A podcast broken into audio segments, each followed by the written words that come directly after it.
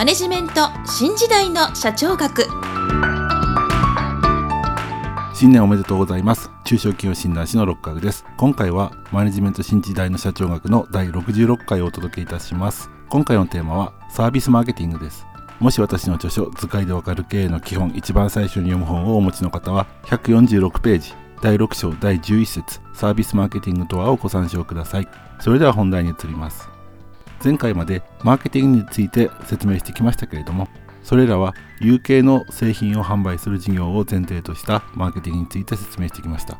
しかし現在は無形の商品であるサービスを販売する会社も多く存在しますのでそういった会社に適用するサービスマーケティングについて今回は説明いたします。ところでサービスマーケティングの対象であるサービスというものはどういうものかということについてまずご説明したいと思います。このサービスは4つの特徴があると言われています。1つ目は無形性すなわち形がないものであるという特徴です。2つ目は同時性。これは生産と消費が同時に起き切り離すことができないという特性です。これは不可分性と言われることもあります。3つ目は異質性です。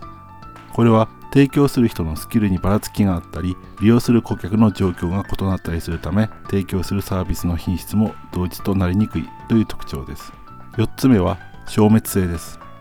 これはサービスが無形であるため保存ができないということです。これらの特性からサービスに関するマーケティングは次のような活動が必要と考えられます。1つ目は消滅性に応じたマーケティングです。具体的には換算期に利用したり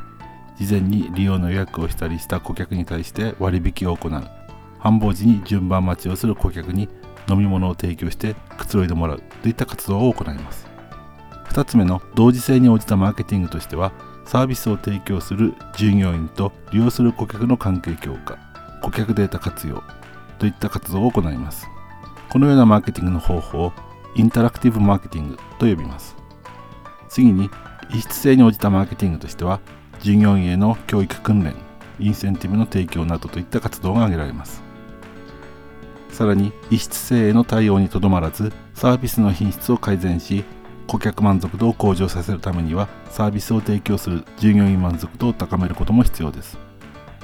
そのために職場環境の改善や福利厚生の充実など働きやすさに注力することが行われています。このような活動をインターナルマーケティングと言います。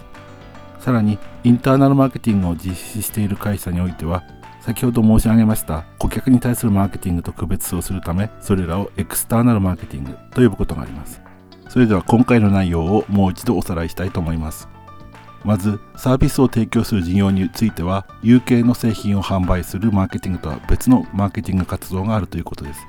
そしてそれらはサービスの特性に応じた対応が必要ということです。ではそのサービスの特性というものはどういうものがあるかというと無形性同時性異質性消滅性この4つの特性を生かしたマーケティングが必要ということです。ではどういったマーケティングを行うかというと従業員が顧客に対して行うインタラクティブマーケティング会社が従業員に対して行うインターナルマーケティング会社が顧客に対して行うエクスターナルマーケティングこの3つの活動があるということです。それでは今回はここまでとしたいと思います。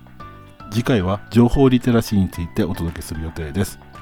今回もマネジメント新時代の社長学をお聴きいただきありがとうございました。また来週皆さんのお耳にかかりましょう。